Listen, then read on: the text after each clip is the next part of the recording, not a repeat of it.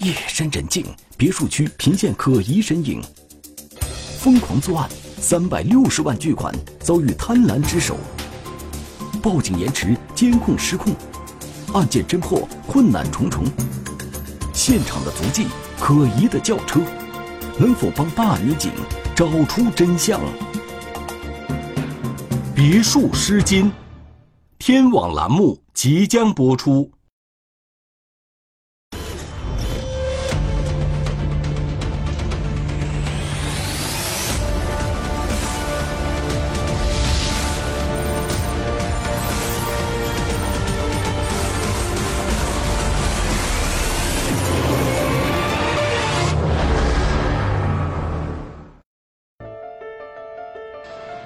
二零一九年一月六日中午，辽宁省大连市公安局旅顺口分局盐场边防派出所接到一个奇怪的报警电话。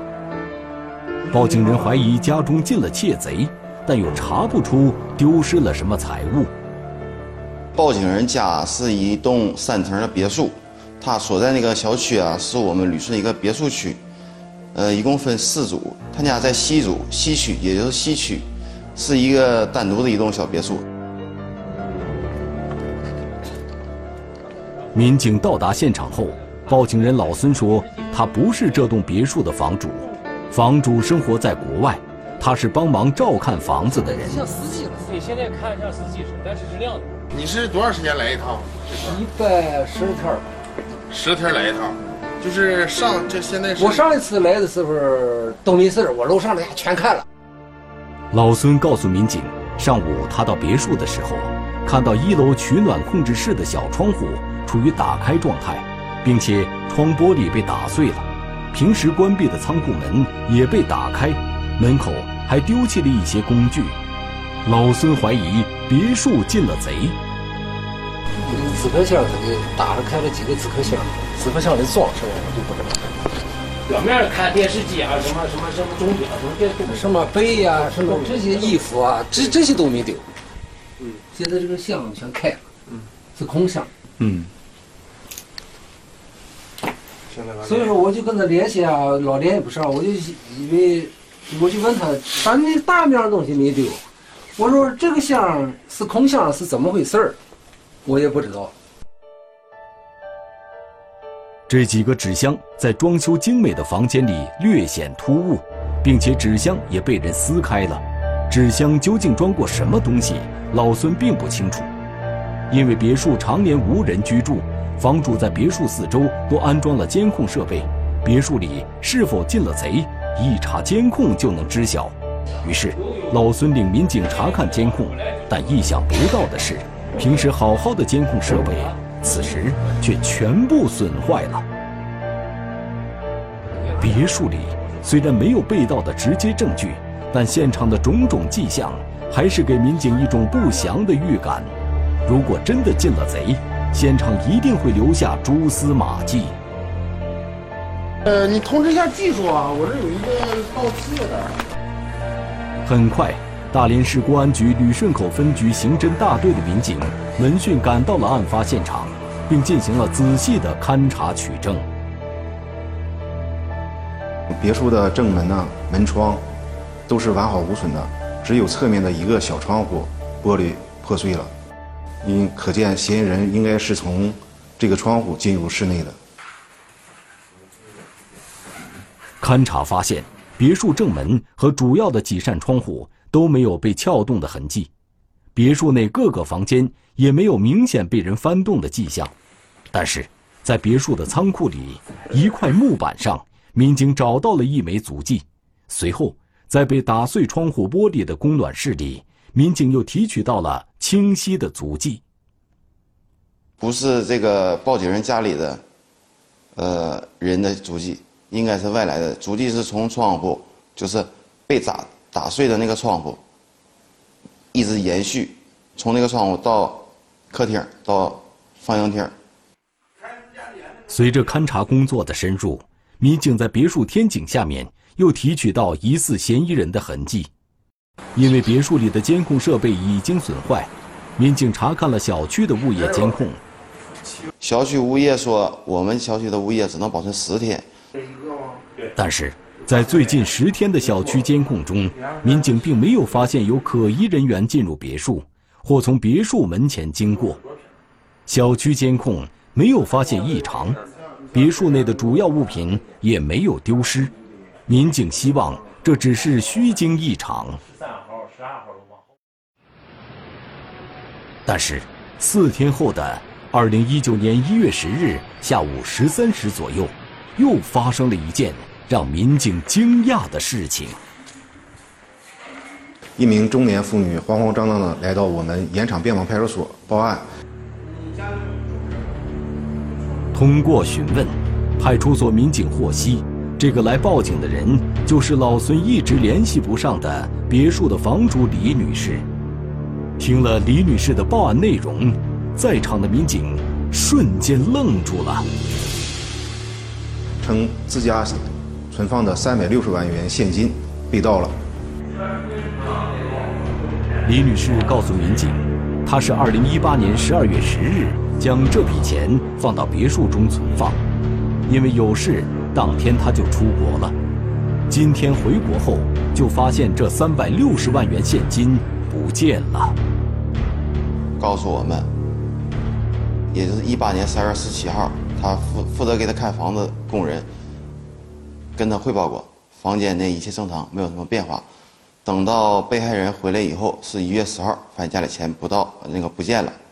那么，这被盗的三百六十万元现金，李女士放在了什么地方？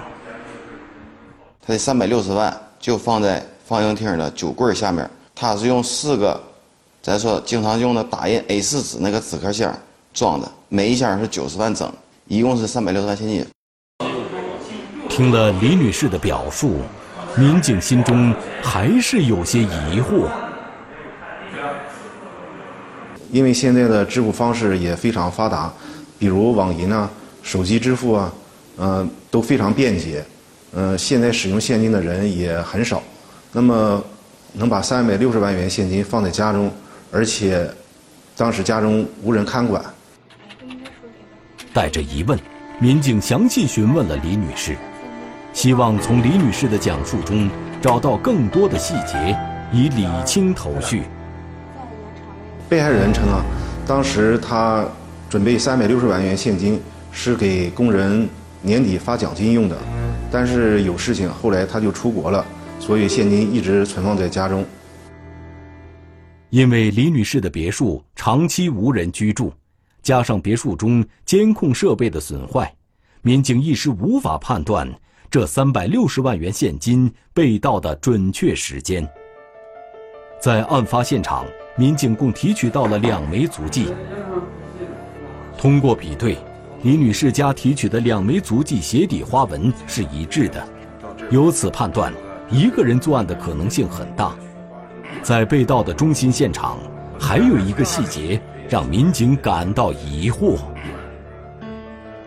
据被害人介绍呢，他一共放了四个，嗯，这里还缺了一个 A4 的纸箱，呃，而且我勘察现场的时候呢，呃，在被害人的家里及周围都找了，没有发现有这个纸箱，呃，初步怀疑有可能是被犯罪嫌疑人带走了，然后。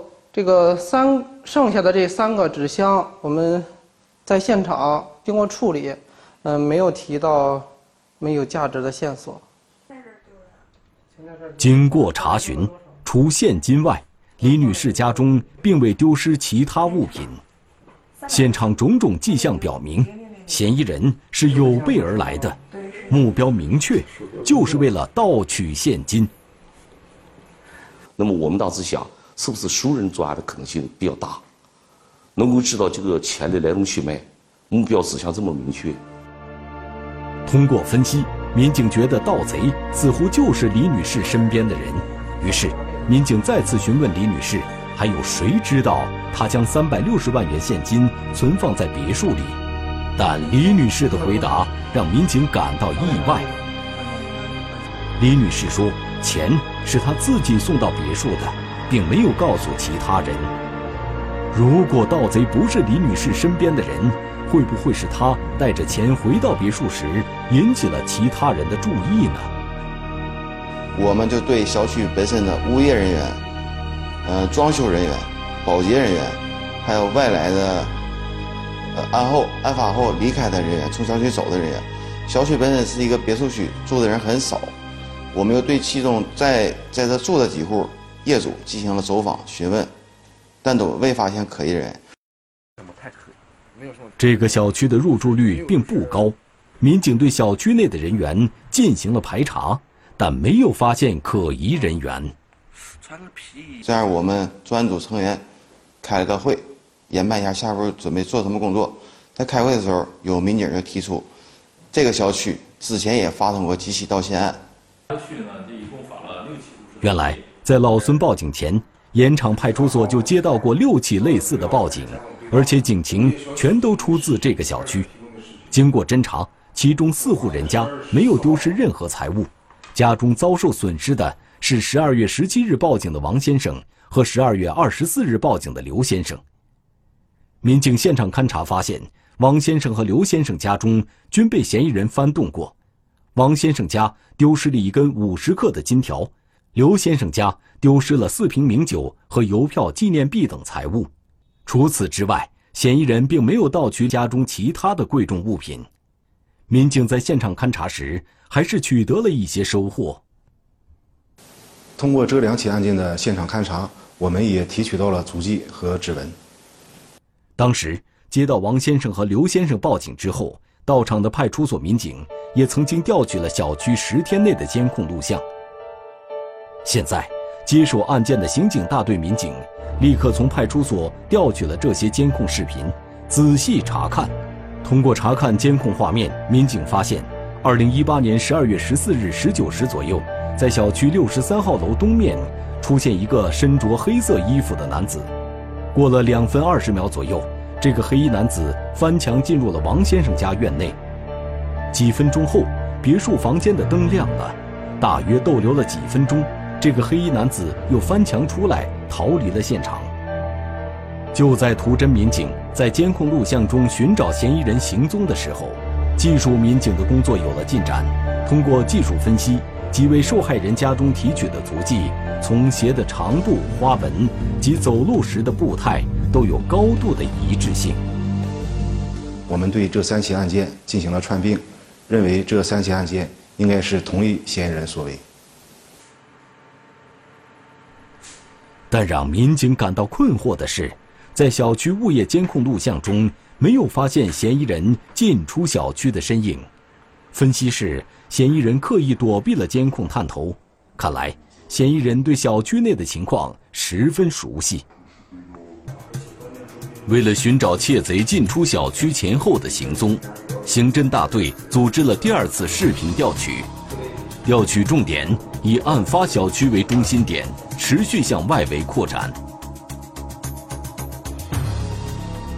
包括公交站点、轻轨站点以及路面的监控视频，但是没有发现什么有价值的线索。可是，虽然扩大了视频追踪的范围，可侦查依然没有结果，民警的心中有了新的疑问。前两起盗窃案件，受害人家中丢失的财物都是金条、邮票、手表等便于携带的小物件。这三百六十万元的巨额现金，嫌疑人是如何运走的？他是否有交通工具呢？我们就分析，三百六十万现金大约能有多重？他一个人怎么搬走？如果要查明嫌疑人如何运走的三百六十万元现金，首先要弄清楚这笔现金的体积和重量。专案组的称重实验显示，三百六十万元现金重量达四十多公斤。案发小区距周边村庄、车站距离都很远，民警分析，嫌疑人如果是自己背着四十多公斤现金搭乘公交车或轻轨，很容易暴露目标。由此判断，嫌疑人应该有交通工具。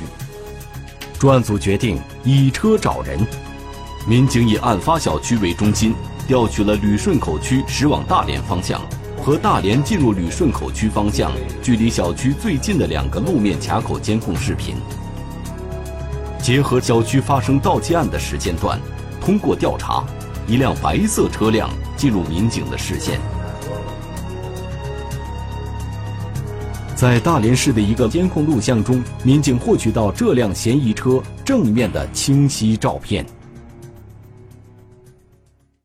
该车辆的驾驶人衣着体貌与我们之前掌握的三起案件的嫌疑人高度吻合，那么我们就怀疑该车辆驾驶人即为本案的作案嫌疑人。通过查询车辆信息，警方发现这辆车隶属于大连市一家汽车租赁公司。于是，专案组民警立刻赶往这家租车公司调查租车人身份。到租赁公司调取了这辆车的登记情况，发现这台车是由一个叫一名叫隋某的男子租用。经汽车租赁公司员工辨认，卡口照片拍到的就是租车人隋某。查询租车记录，民警获悉这辆汽车在2018年12月初就被隋某经常租赁，隋某最后的还车时间是12月19日。结合这些信息，民警判断隋某盗窃李女士家的时间应该在12月18日晚。虽然小区监控和卡口照片让警方初步判断隋某有重大嫌疑。但确定隋某就是盗窃三百六十万元现金的嫌疑人，警方还需要更有力的证据。呃，这时候啊，呃，一条好消息传过来了。通过我们现场勘查提取的生物检材，比中了一名嫌疑人。这名嫌疑人呢是鞍山市岫岩县的一名前科人员隋某。通过比对，这个前科人员隋某正是驾驶租赁车辆的驾驶员，警方由此确认，隋某就是本案的嫌疑人。围绕隋某的社会关系，民警开展了新一轮调查，力图尽快找到此人。我们发现，嫌疑人隋某案发时间段内，其应该是在大连地区。案发以后，他名下的账户有多起大宗的可疑的银行流水。通过侦查，警方查到嫌疑人隋某在大连开发区的一处落脚点，但是让民警担心的事情还是发生了。我们立即赶到大连开发区，发现隋某已经离开大连了。此时，距三百六十万现金失窃已经过去了二十多天，如果不尽快将嫌疑人抓获，他就有更多的时间继续潜逃和处理赃款。通过继续调查隋某的社会关系，民警发现隋某还车之后，曾经联系过老家辽宁省鞍山市的一个朋友。警方据此分析，隋某离开大连后，极可能去了那里。经过研判，发现隋某于十二月十九号，二零一八年十二月十九号，已经回到鞍山岫岩他的老家。警方确认，隋某已经潜逃回鞍山市岫岩县老家，一张抓捕隋某的大网随即张开。这是一场警方与嫌疑人争分夺秒的角逐。二零一九年一月十五日，专案组民警赶赴鞍山市岫岩县。呃，在我们到达鞍山以后，鞍山岫岩以后，我们找到了隋某的父母的居住地。为防止引起隋某的警觉，民警便装悄悄进入隋某居住的村庄，在与村民闲聊时，了解到隋某的确回了家，并且是开着新买的汽车回村的。于是啊，我们立即就通过对隋某名下的车辆进行了查询，发现，在十二月二十三号的时候，隋某名下登记了一辆汉兰达吉普车。但是，在村子里，民警并没有发现隋某新买来的汽车。经过研究，民警决定守候在隋某家附近，等待隋某回来。侦查员苦苦等待了一夜，隋某始终没有出现。隋某一夜未归，引起民警担忧。难道是进村调查走漏了风声，惊扰了隋某？天亮之后，民警继续在村中走访，又获得一条新线索。隋某在鞍山秀园县城内有自己的出租房。掌握这些情况以后，我们这呃刑侦支队领导立刻带领我们旅顺分局侦查组成员到鞍山校园县城内查到他的出租房。嗯，这边有人住吗？有啊。办案民警很快找到了隋某在岫岩县城的居住地，但房门紧锁，隋某并不在家。隋某再次失去踪迹。通过询问房东，民警得知隋某昨天夜里的确在此居住。进一步调查，民警获知，就在刚才，还有人看到他在附近的商场购买商品。于是，支队领导立刻将我们侦查人员分为四组，一组负责商场周边查找，嗯，隋某开的汉兰达轿车；另外一组负责商场的出口；第三组负责商商场的出入口；剩下一组到商场内寻找隋某的，呃，踪迹。二零一九年一月十六日中午十二时三十六分许，民警在商场内发现了隋某的身影。此时，隋某丝毫没有察觉民警的到来。当民警出现的一刹那，隋某知道自己已经无路可逃。抓获隋某之后，民警立刻查问三百六十万元现金的下落。隋某交代。这些钱被他挥霍了一部分，其余的藏在了出租房的床铺下。于是，在隋某带领下，我们来到出租房，在他的床下起获了现金二百五十余万，呃，大量的邮票、纪念币、古董等物品。隋某还交代，除了在出租房里起获的二百五十一万元现金，还有五十万元他存到了自己的银行卡里。民警了解到，隋某在大连从事装修工程，有着稳定的收入。他为何会走上违法犯罪道路？那么，据隋某供述，呃，近期由于沉迷于赌博，欠下了大量的外债，所以就，嗯，选择了实施盗窃这条路，来还清赌债。因为他在这个小区干过装修工程。对小区别墅的房屋结构啊都比较了解，那么他实施盗窃之前啊，也多次来到这个小区进行踩点，也发现这个小区入住率比较低，一般家中都没有人。为何隋某几次进入小区盗窃，小区的监控都没有发现他的身影？就头一次进去时候，他就是像你说踩点那回进去。是走那个，就是那个没有人看守那个大门，和那个大门爬爬进去了。那么你去偷东西的时候，都是翻那后边的围墙？对。搁那爬上山坡沿搁那小农场下来，然后搁那围墙围墙进去。是这样有钱。原来每次隋某到小区盗窃，都是从小区后面的监控盲区进出小区的。那么，隋某是如何知道？李女士家中存放着巨款呢。隋某称，他只是踩点时见李女士家中无人居住，随机进入的李女士家。当隋某撕开纸箱，发现是现金时，他也惊呆了。我撕开的一个，然后看这个里面有钱，我就把那几个慢慢也都给撕开了。我当然一下看那么多钱，当然就是怎么说呢？开始那时候为了钱，就是说咱。就为了钱出去做的事，当时看到那么多钱，心里不高兴。但是拿回来的时候，真害怕。因为李女士的大意，给了隋某可乘之机。审讯中，隋某承认，发生在这个小区的其他几起入室盗窃案，也是他所为。我得着东西就是两家，得着东西两家，那家得着什么？那家就是说我得着一个，就那个。这写的是金条，金条，嗯，五十尺一个金条，那家我拿一些酒，嗯、那个那个纪念币在的，纪念币就是就拿酒那家，你整酒哪个？酒的，我跟那些朋友来也都霍霍。经过调查，民警还发现隋某在大连市其他地区也有盗窃行为。经核实，涉案金额超过了四百万元。侦查过程中，民警追回了大部分赃款。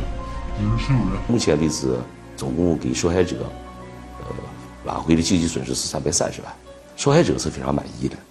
这个直接和我们快速破案有直接的关系。呃，警方也呼吁啊，广大呃老百姓，呃，包括一些厂矿企业，要加强防范意识，啊，呃，要有这个呃防范的这个举措，防止啊这个犯罪分子啊可乘之机。嫌疑人隋某梦想通过不劳而获的方式获取财富，沉迷赌博，并且一错再错，最终让自己身陷囹圄。